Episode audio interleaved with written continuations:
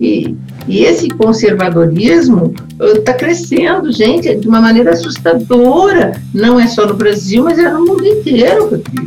Não é?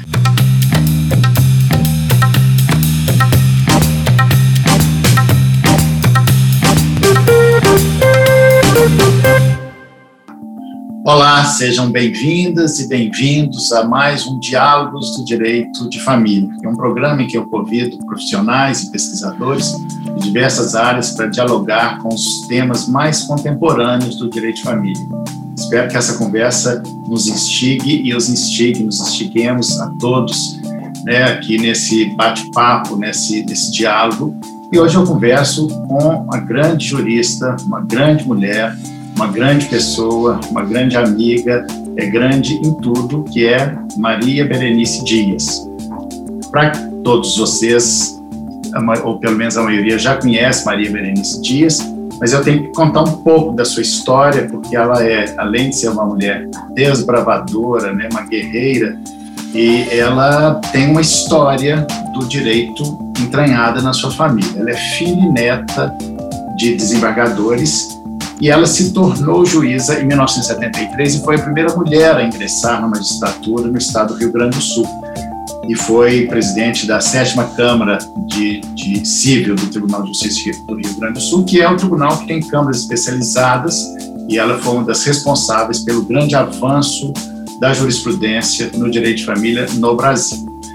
Ela é vice-presidente do IBDFAM, junto comigo, que sou o presidente, e é presidente também da Comissão de Direito Afetivo da, e, Gênero, Direito Afetivo e Gênero do IBDFAM, e presidiu por muito tempo a Comissão de Diversidade Sexual do Conselho Federal da OAB e coordenou também o projeto, o texto do, do Estatuto da Diversidade Sexual que tramita no Senado, foi sócia fundadora da Associação Brasileira das Famílias Homoafetivas, criou o Jus Mulher, que é um serviço voluntário de atendimento jurídico e psicológico às vítimas de mulher da violência doméstica, participou da elaboração da Lei Maria da Penha, da Lei da Alienação Parental e foi a única gaúcha indicada pelo projeto Mil Mulheres para o Prêmio Nobel da Paz em 2005 e recebeu o Prêmio de Direitos Humanos em 2009 na categoria Garantia dos Direitos da População LGBT, a mais alta condecoração do governo brasileiro, otorgado na época pelo presidente da República. E é autora de diversos livros,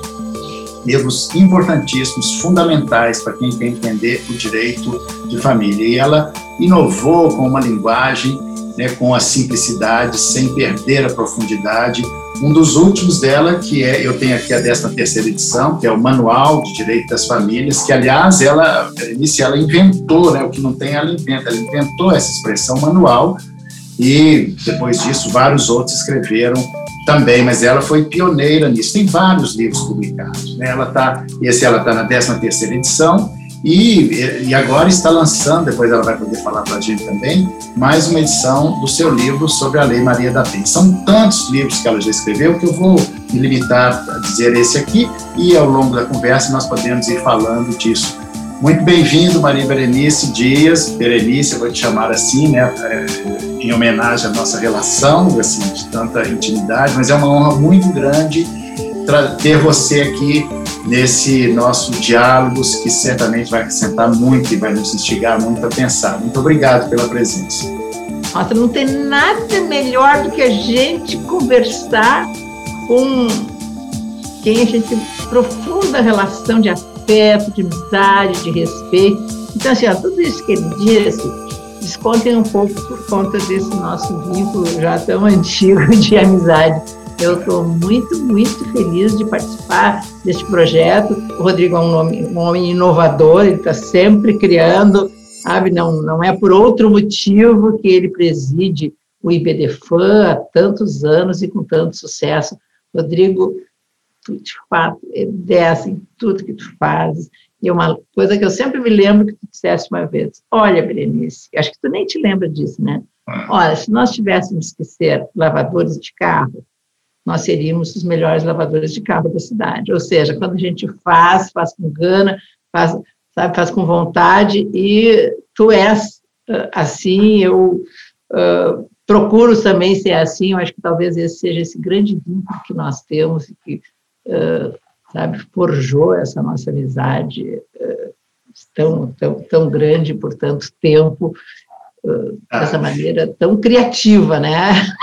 E eu vejo você como muitos Weber, você é como se fosse, nós estamos no navio, você vai à frente e vê lá na frente, aquilo que as pessoas não veem, você vê primeiro, né? Foi assim com diversos segmentos, diversos assuntos do direito de família, né? E você realmente vê, antes eu me lembro muito bem é, de, de, nas nossas reuniões do IBDFAN, em que você sempre traz inovação e no começo as pessoas resistem, mas depois veem que você tem razão. Então, assim, eu peço que você continue teimando, né, sendo essa pessoa teimosa com as ideias inovadoras. Mas acho que é importante falar do nosso encontro, né, de eu e Berenice, em 1996, em Alagoas, no Hotel Jatiuca, onde encontramos eu, você e Paulo, e onde nós ali geramos o Instituto Brasileiro de Direito de Família, e, a partir dali, no ano seguinte, 1997, nós fizemos o primeiro Congresso Brasileiro de Direito de Família e fundamos o IBDFAN, estamos até hoje. O IBDFAN tornou-se,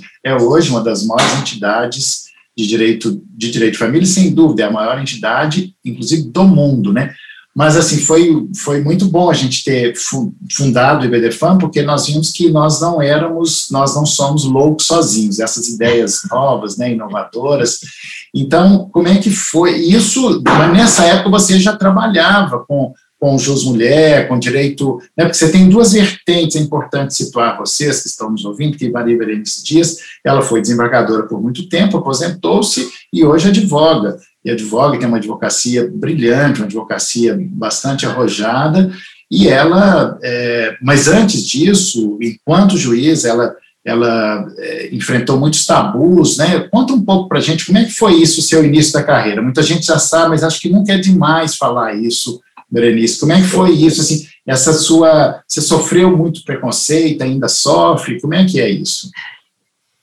Olha, talvez tenha sido todos os preconceitos que eu, que eu sofri que tenha me feito essa pessoa tão questionadora e tanto uh, com tanta busca de provocar reflexões, sabe, a respeito do que está posto, que nem sempre o que está posto é o que é. é. Não é a realidade da vida, é o que as pessoas gostariam que fosse, mas que nem sempre é. Acho que esse sempre foi a nossa grande linha de inovação e de criação dentro do próprio BDFAN. É que eu, uh, o meu pai era juiz, a minha mãe era do lar, né, expressão horrível, nossa, nós temos que encontrar outro jeito de falar, né, dessas mulheres que têm essa atividade tão invisível e tão desqualificada e, e tão importante. Né? E eu, com esses dois modelos, eu descobri, não, eu quero ser assim, sabe? Aquela pessoa que o pai era uh, também comprometido com a causa da criança e tal. Só que me surpreendi muito, aí fui, fazer direito, e que, como, sabe, me formei, fui me candidatar para o primeiro concurso que ia abrir da magistratura, sabe, e me surpreendi muito, eu disse, não, mas por que, que aqui mulher não pode entrar? Não aceitavam a inscrição das mulheres para a magistratura. Eu disse, nossa, eu me preparei tanto para isso, eu até fui, fui ser funcionária do tribunal para eles verem que, sabe, bom, olha, eu sou uma pessoa que tem qualificação, ah, fui ser professora da Universidade Federal, ah, eu estava toda, até virgem fiquei, que na, naquela época virgindade era uma qualificação da mulher, e até isso eu acho que foi importante, porque na entrevista com o desembargador, vocês acreditam que eles me perguntaram se eu era virgem? Olha que coisa louca! Olha, isso não está muito distante, né? Isso não está muito distante, isso foi na é, década de 1970, né? né? Então, assim, ó, esta luta... Essa acho que foi a primeira, uma das primeiras violências, né? Porque isso é uma violência. Ah, ah. E, e, engraçado, no primeiro momento a gente acaba se submetendo a isso. Talvez isso que eu tenha me incomodado tanto ao longo da minha vida profissional, porque assim, ó, eu fui uh, meio que sempre sofrendo algum tipo de discriminação, que nunca quiseram me dar uh, remoção, que não me deram licença maternidade, porque não estava previsto no Estatuto da Magistratura, que era só para homens. Então, quando nasceu meu primeiro filho, eles me deram 30 dias de licença saúde, e eu tive que voltar. E eu até hoje me questiono, gente, como é que na época eu, eu, sabe, não gritei, não fui atrás. Eu acho que eu ainda não tinha o Rodrigo na minha vida, sabe? E, sabe, aquela coisa, aquela mágoa que fica, e que até às vezes a gente entende, sabe, até essa questão da violência de que as mulheres são vítimas. Eu fui vítima da violência institucional, né, durante toda a minha trajetória até assim, depois de 25 anos como magistrada, claro que eu procurei ser assim, ó, melhor que podia ser, porque eu estava abrindo um caminho, tinha sido difícil para ingressar, enfim. E uh, para ser promovida para o tribunal como desembargadora, eu recebi sete votos contrários à promoção por antiguidade acho que isso doeu mais do que aquela discriminação anterior, porque antes, assim, ó, bom, eles não queriam mulher porque não sabiam como é, como é que a mulher ia agir no interior, fazer, tu vais instruir processos, sabe, de crimes sexuais, eu disse, vou, tu não vai namorar oficial de justiça, eu, eu acho que não, não sei, e, ah, sabe, assim, então, assim, ó, eu tive toda toda a minha atividade profissional vítima de algum tipo de preconceito. Eu nunca fui promovida por merecimento, eu nunca representei o tribunal, nunca ocupei qualquer cargo, dia, sabe, essas coisas que eles convidam, nunca.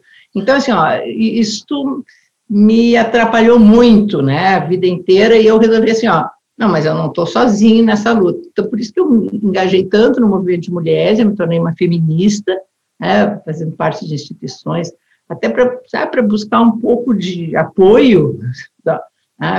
E, e, então criei esse que foi o pioneiro serviço olhando a violência do lado também psicológico de duas mulheres, um serviço voluntário, enfim, criei um jornal, Jornal Mulher, sabe, para buscar isso. Bom, e no tribunal, sabe, quando eu estava lá presidindo uma Câmara especializada de Direito de Família, que eu me voltei do Direito de Família exatamente eu disse, não, mas é neste ramo que as mulheres são mais discriminadas. Então, elas não são discriminadas por entrar só na magistratura, elas também são discriminadas pela lei, também são discriminadas pelos julgamentos. E algo que vamos combinar que persiste um pouco até hoje, né? Sim, Agora sim. existe mais um pouco do que existia antes. Estou até um pouco assustada com a, os rumos que o direito das famílias está tá, tá, é, tá tomando é, agora. Neste momento atual, né? Mas o que é interessante disso, Verência, é que você exatamente por ter sido é, essa mulher que sofreu tanto preconceito, ao invés de fazer como a maioria das pessoas fazem, que é se vitimizando, coitado, né? Você fez disso uma luta política na sua vida, como fez, por exemplo, tem um, um exemplo muito é, claro, né, mais resumido, que é a, a, Maria da Penha, que foi vítima de violência doméstica, em vez de ficar, eu sou vítima, coitadinha, ela fez, é, encampou uma lei, né, da qual você, inclusive, participou, mas é, isso, a sua luta, que é uma luta histórica, que é uma luta que transcenderá né, as gerações, você abriu caminhos, continua abrindo caminho, mas você tem alguns segmentos, né, nós vamos voltar a falar da questão do, do IBDFAN e da grande revolução que nós fizemos no, no IBDFAN, que foi, a grande revolução continua, que é ter tornado o afeto como valor jurídico. Mas antes de falar disso, eu queria falar sobre essa, por que, que essa, por que, que você se engajou tanto nessa luta né, da, para a comunidade LGBTI, e eu só entendi a sua importância quando uma vez nós estivemos juntos, entendi, ah, quer dizer, já sabia, sempre soube da sua importância, mas da, dessa dimensão nacional e até internacional, quando nós estivemos juntos na São Paulo Fashion Week, quando nós estávamos entrando né, lá no, no pavilhão, uma drag queen ajoelhou a seus pés e te agradeceu tudo que você tinha feito por elas. Eu não sei se você se lembra disso, isso me emocionou e me marcou muito. Né? E a Berenice, gente, foi ela que inventou essa expressão homoafetividade. Né? Isso, essa homoafetividade, é, é, a mudança de nome, ela foi muito significativa, ficou muito mais fácil falar disso. Né? Então, o que foi que te tocou tanto nessa questão da, da do engajamento nessa luta pela via profissional e depois, enfim, fala um pouco disso para a gente, a gente quer saber é, mais. Eu até acho que foi em razão dessa discriminação de que eu sofri. Né? Então, assim, toda a discriminação me machucava, me doía, eu, sabe, me envolvi com isso, me envolvi com as mulheres. Bom, aí eu trabalhava numa Câmara, no tribunal, que tratava só de direito, de, atendia só direito de família e direito das sucessões. Bom, e eu percebi que, bom, eu julgo causas aqui de casais heterossexuais. E onde estão as pessoas, os vínculos, as relações de pessoas do mesmo sexo?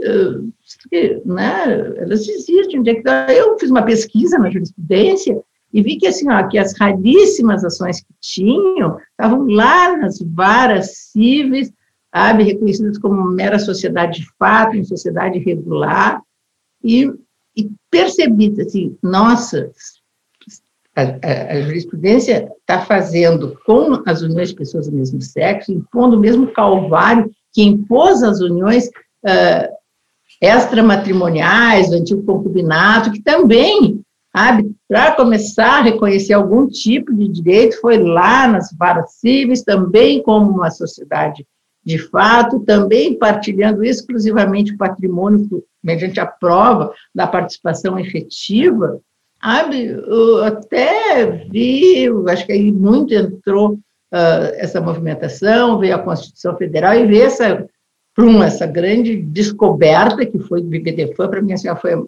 sabe, a coisa mais revolucionária que aconteceu no direito de família uh, do mundo inteiro, tanto que fala agora mais de direito é. de família, mas direito das famílias, que família virou um conceito plural. Mas, bom, então, nesse conceito alargado de família, como é que aqui dentro não está também essas uniões de pessoas do mesmo sexo? E é assim, ó, o preconceito de que as pessoas são vítimas, sabe, falar homossexual, parece que a pessoa só vê sexo, assim, ai, duas pessoas do mesmo sexo na cama. Eu disse, não, mas a relação, se foi o próprio BDFAN que, que acabou definindo, né, conseguindo identificar o um núcleo uh, identificador dos vínculos familiares e a relação de afetividade, essas uniões também são marcadas pelo da efetividade. Então, não são uniões homossexuais, como os heterossexuais também não fazem só sexo dentro do casamento, dentro da união estável. Também essas uniões, elas são marcadas pela afetividade, que daí, bom, então, são uniões homoafetivas. E foi um, um tema, e eu sempre repito as palavras do Rodrigo, né, que às vezes precisa trocar a palavra, né, para as pessoas entenderem a necessidade de mudar os seus, sabe, o significado da sua representação. E, e foi um termo que caiu no agrado, ah, caiu no agrado das pessoas, caiu no agrado das cortes superiores. E hoje já está adicionalizada, né? Então, Até no assim, Japão. É, é, não, veja como ela suaviza, mas já está no dicionário, né? No, no Aurélio, já, ela já foi dicionalizada, e isso é muito importante, porque falando psicanaliticamente, porque eu não consigo pensar o direito sem a interferência o tempo todo da psicanálise, né? que a palavra, além de um significado, ela tem um significante. Então, você muda o significante dela. Né? Então, quando você fala uniões homoafetivas, você dá uma leveza, você dá uma inclusão mesmo. Né? Então, veja a importância das palavras. As palavras têm força e poder. Né? Então, isso foi sensacional, foi uma grande coisa que você fez, né? E a luta da, da comunidade LGBTI, que e mais, né, continua, porque, mas já foi uma grande, uma grande vitória isso quando, em 2011, o Supremo Tribunal Federal reconheceu a legitimidade dessas uniões, né, a partir, porque o direito, ele vai legitimando ou ilegitimando, então, quando ele legitimou, ele reconheceu, ficou mais fácil de proteger, né? então, assim, isso é. foi muito significativo. Não, e lá estava eu falando em nome de BDFAN com Marmin Cuscuri, é. foi um momento de, na minha vida de muita, muita emoção.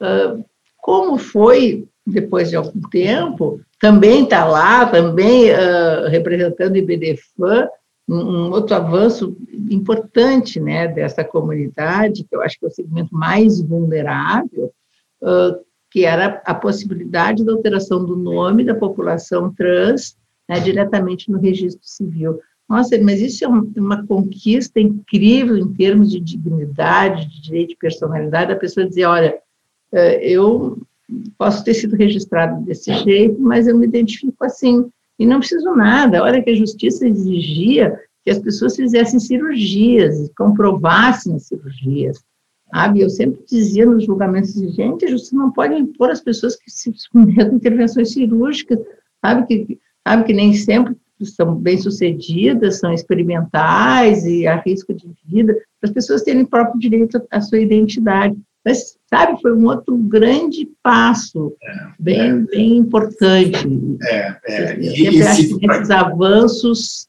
uh, é a, a, aquisição de direitos. E eu sempre acho assim, ó, se eu consigo, eu, eu tenho que reconhecer isso, assim, ter força para fazer isso, Bom, e, e, sofrer todo tipo de discriminação que vocês imaginam que eu já sofri, eu, os meus filhos, enfim, né, é, em função disso, que ninguém muito entende por que que eu, sabe, nossa, uh, como é que, sabe, o que que te envolvendo com isso, um desembargador e tal, na época, até eu era casada, né, um dos meus maridos, que o meu marido, eu, eu, eu, conto por números, então o marido foi... Foi o ex-marido um, né, o primeiro. É. Não, o número cinco.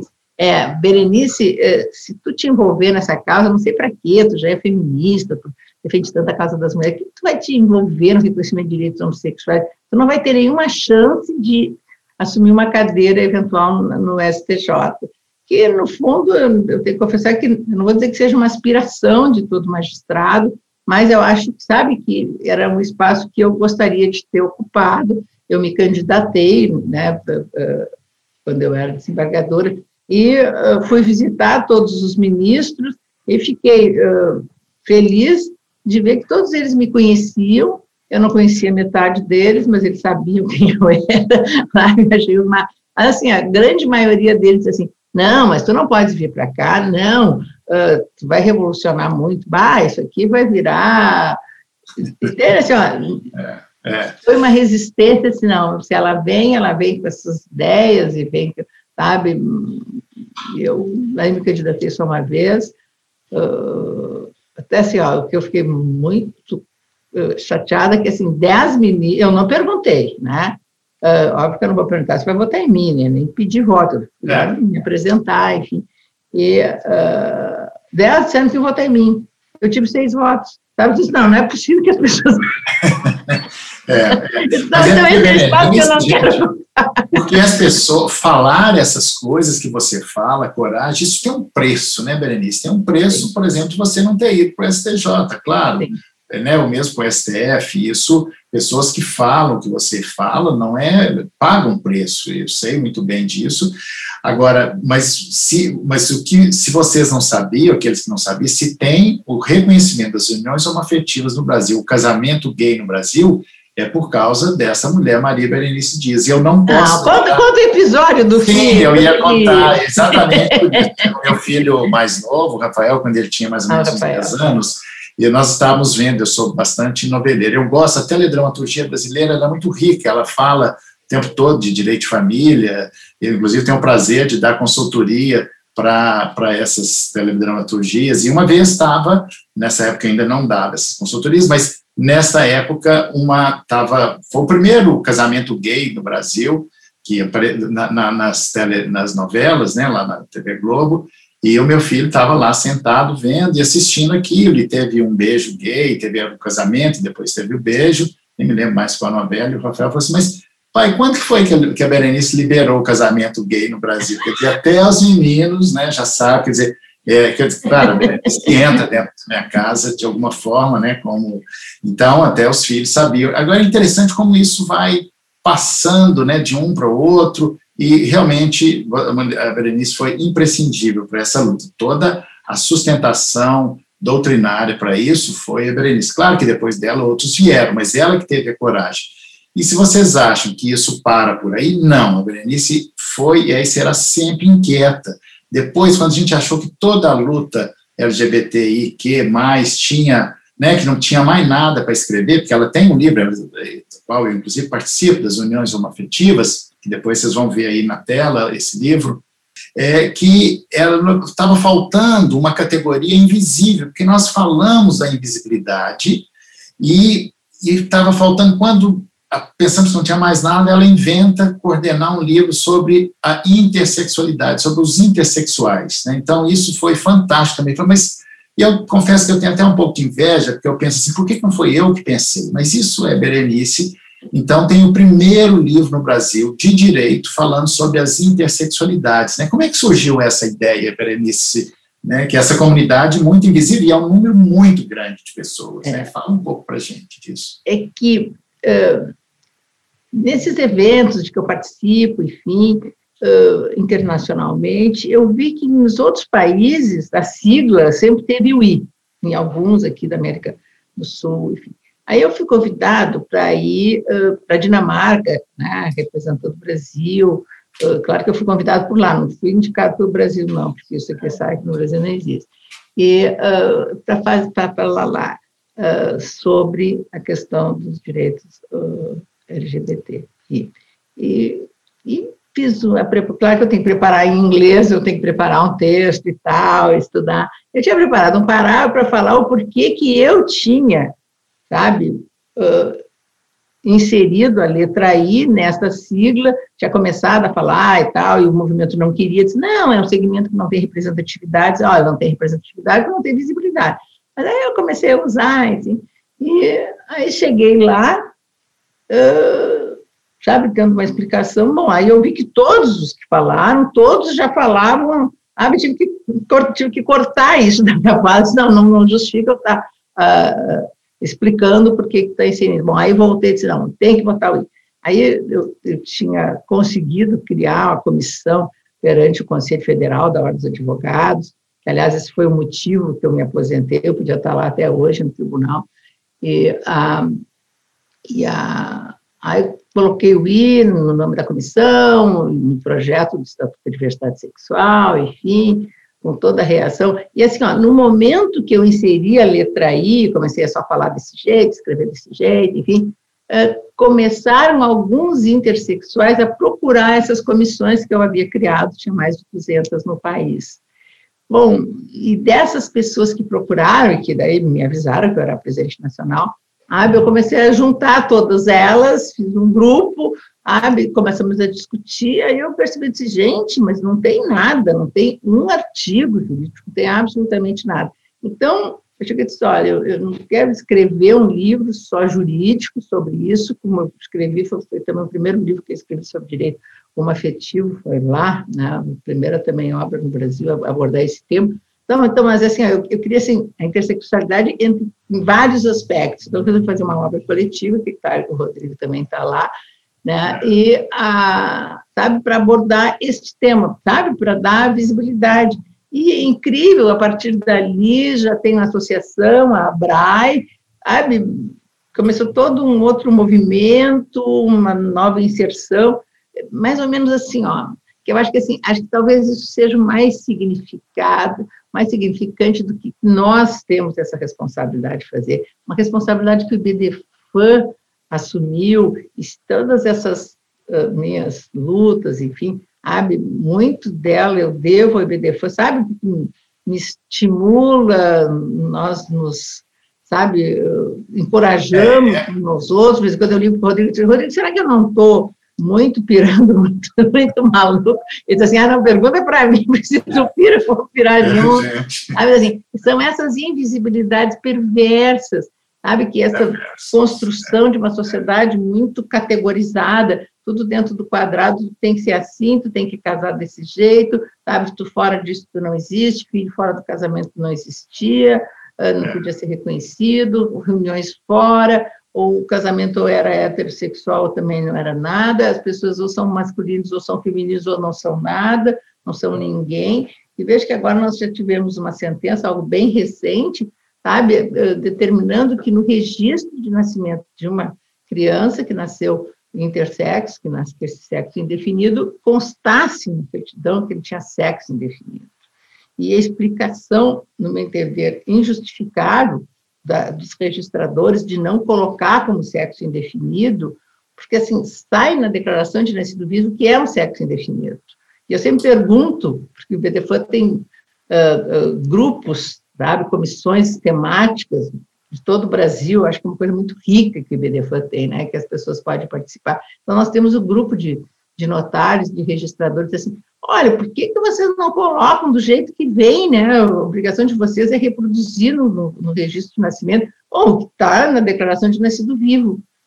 Ah, por que, que não botam indefinido, assim, porque o espaço que tem para botar é masculino ou feminino. Gente, isso me assusta. Outros, bom, se o espaço está esse modo, tem definido, não é nenhum nem outro. Veio desse jeito e diz Então, assim, ó, às vezes, assim, para mostrar como as pessoas ainda se agarram a determinados padrões que eles não conseguem romper. Sabe? Acho que, assim, é. acho que essa é a força propulsora do IBD Funk, que, sabe, consegue muito, conseguiu ao longo de todo esse tempo, Sim. sabe, romper isso. Acho que, eu acho que o IBD Funk uh, fez o direito de família do Brasil ser o mais adiantado do mundo, onde a gente Sim, anda e falando. Só para atualizar, tá? Berenice, aqueles, nós estamos falando de intersexualidade, interse, é, os, os intersex, né? É, só para quem não sabe, quem não se lembra, era o nome que se dava antigamente de hermafrodita. Também mudou essa expressão, né? Eu tenho um dicionário onde eu tenho lá hermafrodita, onde eu retifico isso, explico isso, mas é importante saber, os intersexuais são aquelas pessoas, ou os antis-hermafroditas, que nascem com o sexo, com, com características do, do, sexo masculino e feminino. E a grande tragédia desses intersexuais é que, quando nasce, imagina, não deve ser fácil para o pai, nem para o médico ali, nasceu uma menina que tem um pênis e tem uma vagina, o que fazer com aquilo, né? Vai ser. Então, o, historicamente, o que, que fazia? Era o mais simples cortava o pênis e virava uma menina. Só que quando crescia, quando ia definir a sexualidade, ele não era menino, era menino. Então isso era uma, uma mutilação. Essa é a grande questão, o grande horror dos intersexuais e que a partir do momento em que nós começamos a falar disso, e no direito, também, de novo, Maria Berenice Dias coordena essa obra, essas coisas vão, essa violência pode ir diminuindo, essa é a ideia, né, Berenice? Mas essa luta sua, porque a sua luta não é isso, né, não é só isso, ela é muito mais, é uma luta pela contra o preconceito. Nós estamos falando contra o preconceito. E quando a gente fala sozinho, e ainda bem que a vida nos colocou, juntos estamos aqui no IBDFAM, um grupo de cabeças pensantes que pensam fora do lugar comum, que temos a ousadia de quebrar paradigmas, paradigmas e, e dogmas, né, de, desconstruir dogmas estabilizados há muito tempo. Mas acho que a grande revolução que nós estamos fazendo é a consideração que foi ter trazido para o mundo jurídico, ter transformado no mundo jurídico o afeto como um valor jurídico, né, isso e que depois se tornou um princípio. E a Berenice, Maria Berenice Dias, foi muito responsável por isso também, com toda essa, porque toda essa luta, ela tem a ver com o afeto, né, a afetividade. Então, e o amor foi e vai continuar sendo sempre revolucionário. Né? E o direito, como um instrumento ideológico de inclusão e exclusão de pessoas no meio social, vai incluindo ou excluindo. Até 1988, eu não me canso de falar isso, porque isso é tão absurdo, filhos havidos fora do casamento não podiam ser registrados, porque eles eram considerados, eles existiam, mas é como se não existissem. Assim como essas famílias homoafetivas, elas existiam, mas não podia dizer que elas existiam. Vamos negar a realidade. Agora, por que, que as pessoas têm tanta resistência a isso, né? E como é que foi essa, essa... Vamos falar agora um pouco, eu queria saber também, Berenice, qual a opinião dela, assim, por que, que você acha que as pessoas têm tanta resistência a isso, a essas, né, essas questões? Porque direito de família o tempo todo fala de sexualidade, né? Uma moral sexual. Que moral é essa, né? Como é que é isso que nós temos que ainda enfrentar? Fala um pouco disso. Eu gente. acho assim, ó, nós sofremos uma, uma influência muito significativa e eu diria muito perversa das religiões que impõem determinados comportamentos para atender um preceito religioso que é aumentar o número de fiéis, né? Então, aumentar o rebanho de todas as religiões. Tanto que todas as religiões, credos, seja Deus que for, soleniza de uma maneira exacerbada o casamento, a união, enfim, das pessoas, para elas crescerem e se multiplicarem. Então, aí toda a rejeição à, à, à possibilidade do aborto, a limitação de filhos, as uniões de pessoas do mesmo sexo por uh, acharem que seriam estéreis, e agora com esses métodos de reprodução assistida a gente vê que eles não são, eles podem ter filhos. Enfim, então assim, ó, isso sempre impôs determinados comportamentos, sabe, com grande, com grande medo, né, de que se tu não te comportasse dentro daquele determinado momento, daquela maneira, ou é pecado, ou é excomungado, excomungado quer dizer nega a comunhão, Então, assim, imagine antigamente numa igreja, no interior, enfim, chegar, todo mundo comungava e chega alguém que o padre não dá a comunhão. O que será que essa pessoa fez? É, eu tenho uma amiga minha que tinha uh, ah, 11 irmãos, um deles excepcional, e, e foi, uh, foi perguntar para o padre né, o que ela queria fazer, que ela não queria ter mais filho, que ela não aguentava mais, né? Chegou e disse assim, não, mas se tu evitares filhos, tu vai ser excomungado. Mas ela não aguentava mais, né? Uh, tanto filho e tal, excepcional. Então, um dia ela foi na igreja e o padre negou a ela a comunhão. Conclusão, ela teve mais um filho. Sabe assim, imagina assim, o que pesa essa tentativa, sabe, de amarrar as pessoas dentro de determinados quadrados. E, e, e assim, e esse é um lugar de conforto, é pois é, e essa moral, né, essa moral, ela está a serviço de quê e de quem, né? Por que fazer isso? Por que, que as pessoas têm tanto medo? Por que, que as pessoas ficam tão incomodadas quando que tem um vizinho que dorme com duas mulheres, ou um vizinho que dorme com outro homem, que é, né, isso, isso é, é preciso a gente parar e pensar, e pensar no respeito ao diferente. Eu posso até não gostar, mas eu tenho que, que respeitar, eu tenho que, que é, eu tenho que admitir aquilo como uma pessoa, né? Até dentro do princípio, se quiser pegar no princípio religioso, no princípio da fraternidade, inclusive, né, Berenice? Sim. Não, e depois, assim, ó, o que eu acho assim, que as pessoas têm dificuldade? Eu tenho que ser assim, eu tenho que ficar aqui. Este é o lugar uh, de felicidade que me foi imposto pela sociedade, e eu não consigo admitir que exista algo fora disso que me impõe e que as pessoas eventualmente sejam felizes. Então, eu tenho que afastar, afasta de mim isso que eu não quero ver, não posso ver, não posso admitir, eu tenho que cumprir determinados padrões. E, e esse conservadorismo está crescendo, gente, de uma maneira assustadora. Não é só no Brasil, mas é no mundo inteiro, Rodrigo. Tá, não é? Então, assim, é, é o que significa isso que agora se prega uh, né, a nível institucional de que as mulheres devem obediência aos maridos, quando nós temos um índice de violência doméstica, sabe, estarrecedor, né? O que, que é? É esta obediência que impõe e que assegura aos homens, então, o, o direito da, da, de cobrar da mulher obediência. Então, se ela não é obediente, ele tem o, o direito de bater e até, ah, ah, quer sair da relação, que não pode sair porque tem que ser eterno, então tem o direito de matar, né? e ainda eu vejo que até bem, bem, acho que faz um mês, nem isso, que, bom, que precisou o Supremo Tribunal Federal dizer se olha, a honra de um homem não está né, no meio das pernas de uma mulher. Uma mulher não é um objeto de sua propriedade, que um agir dela vai afetar a honra da pessoa. Então, não dá para matar por legítima defesa da honra. Quer dizer, isso existia, existia em Corte Superior no ano de 2019. Tá? No STJ absolveu alguém por ter, sob a alegação de que a mulher tinha sido infiel, ou seja, então uma, pessoa, uma mulher que é infiel, ela merece morrer, sabe? Tem esse significado. Então, assim, ó, nós temos que uh, nos dar conta que este movimento que nós estamos vendo agora, ele é assustador, ele é crescente, uh, que nós temos que um pouco que reagir a isso, nós não podemos cair nesse comodismo, porque a gente vai voltar a esse mundo de exclusão, né? Sabe? Eu, que eu acho o mundo da barbárie. Não, antes as pessoas eram felizes, ficavam dentro dos casamentos. Não, as pessoas não eram felizes, ficavam dentro do casamento porque não, não existia vida fora.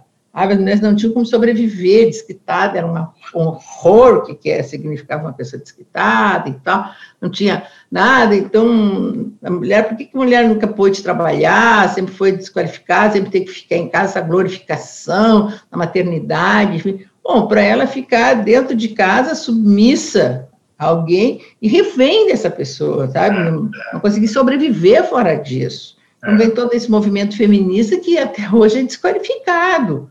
Né? É. Quando, no fundo, a mulher só tem do direito a sabe, ter o, o, seu ponto de gratificação enquanto pessoa. Não, não, não se consome enquanto mulher, enquanto dona de casa e de cuidar de filhos, né?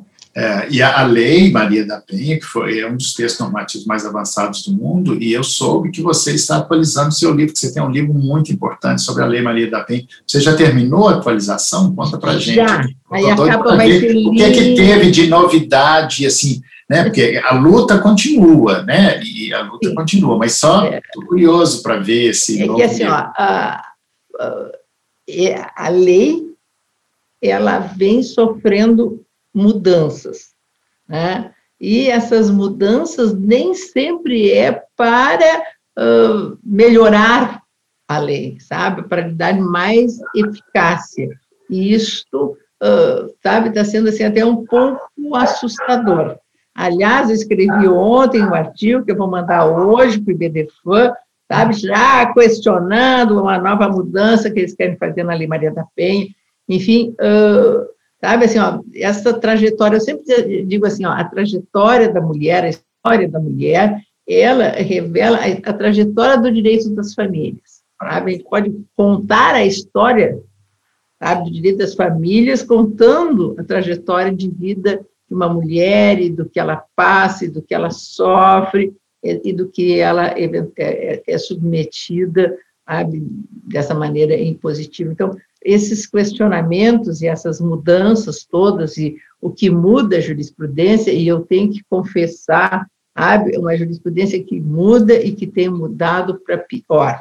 Eu vejo, por exemplo, no âmbito do direito das famílias também, desse manual que o Rodrigo apresentou, que agora também está saindo a 14 edição, sabe? e eu sempre atualizo a jurisprudência, mas assim, é uma atualização em termos de julgamento, mas, olha, nós estamos tendo um retrocesso em termos de, de, de avanço. Então, mas, sabe, nós temos que estar sempre alerta, pelo menos para não perder as conquistas que já teve, e acho que, e acho assim, ó, é, essa é uma das grandes funções de BDFAN, Rodrigo, acho que nós, Aí, é. a gente pergunta, depois de tantos anos, está aí o, o, vice, o, o, Rodrigo, presidente, o vice-presidente, ah, será que né, ainda há necessidade de ter um instituto, assim?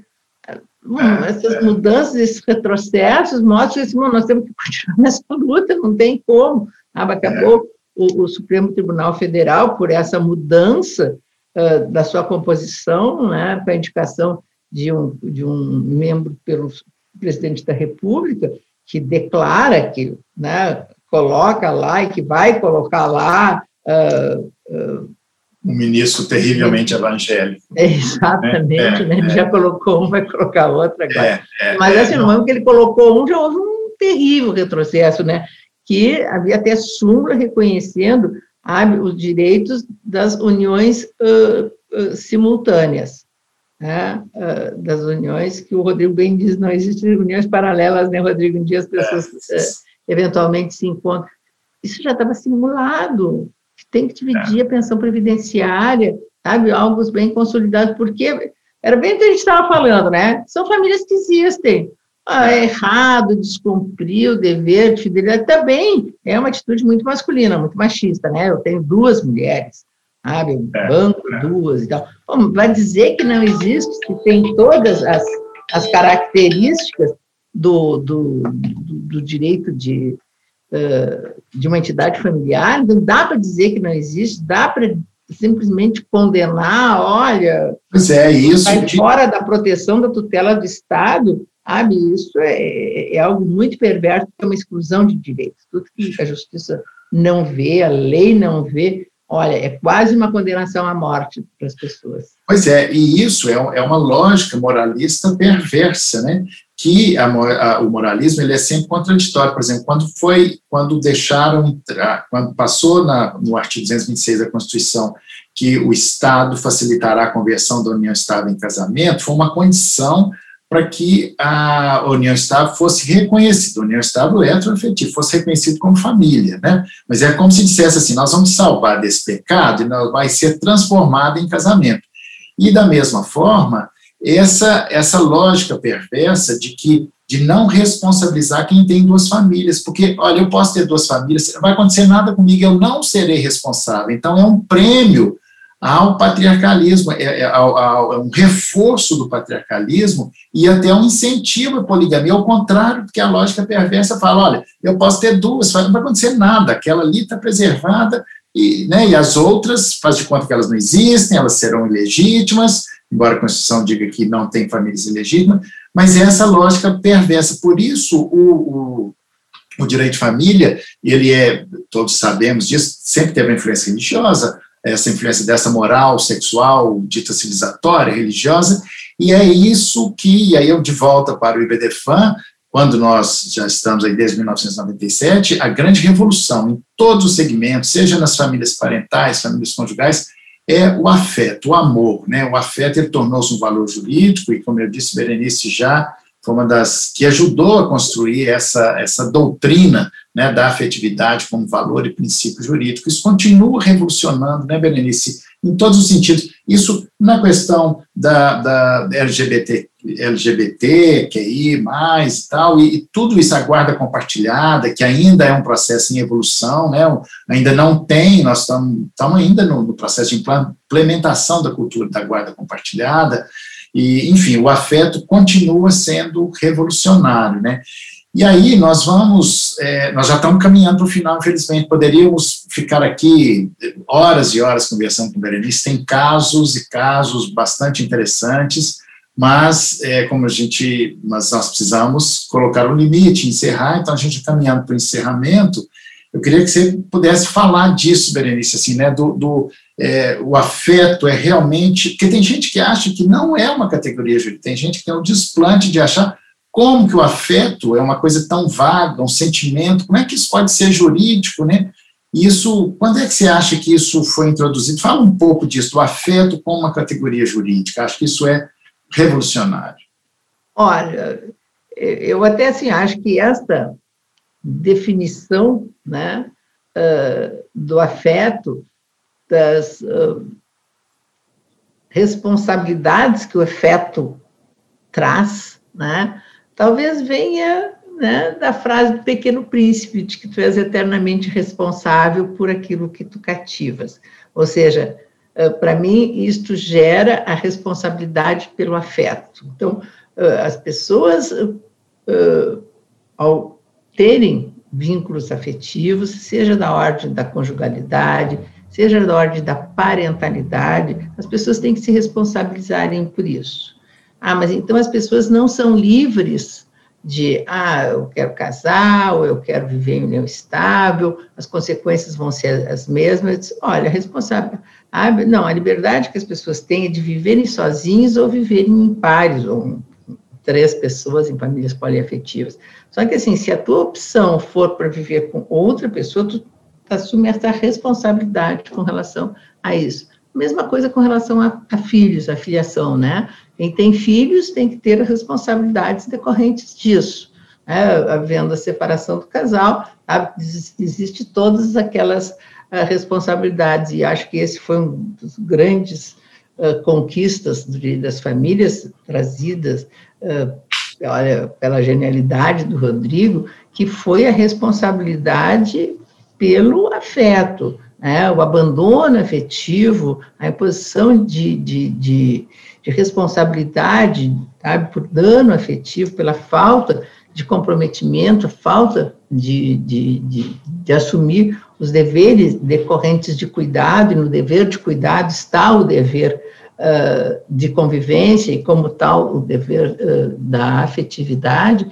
Então, assim, ó, eu, eu até sempre coloco que o sabe? Acho que um dos grandes méritos do IBDFAN foi ter identificado a, a elegido a ética do afeto como categoria jurídica. Acho é, que legal. Acho e isso era e o IBDFAN, gente, para quem não conhece, o Instituto Brasileiro de Direito de Família, se você é da área jurídica ou área correlata, psicologia, antropologia, sociologia, venha fazer parte dessa comunidade político-científica sem fins lucrativos.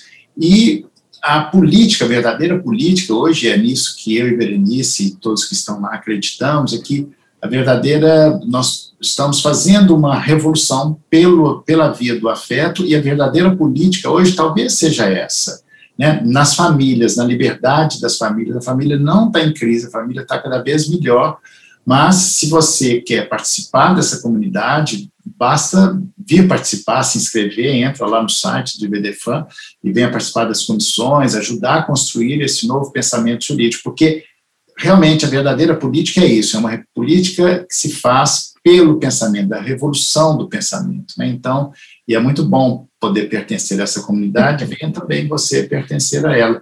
Berenice, infelizmente chegamos ao final. Você quer falar alguma coisa para o encerramento, para a gente encerrar, assim, se sempre dá vontade de ficar conversando mais, mas temos um limite aqui de tempo. É. Olha, todo mundo diz que de Ibedefã, Rodrigo é a mãe, eu sou o pai.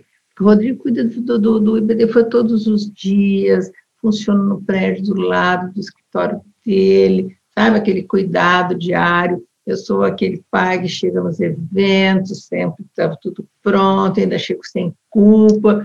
Então, assim, ó, nós já somos uma família diferente, tá? com 18 mil uh, inscritos que já tivemos na nossa, na nossa, e somos uma grande família. Então, eu vou deixar assim, o convite para todo mundo fazer parte dessa grande família de bedermanos que somos nós, que na busca uh, do nosso sonho de construir uma sociedade mais rente à realidade da vida.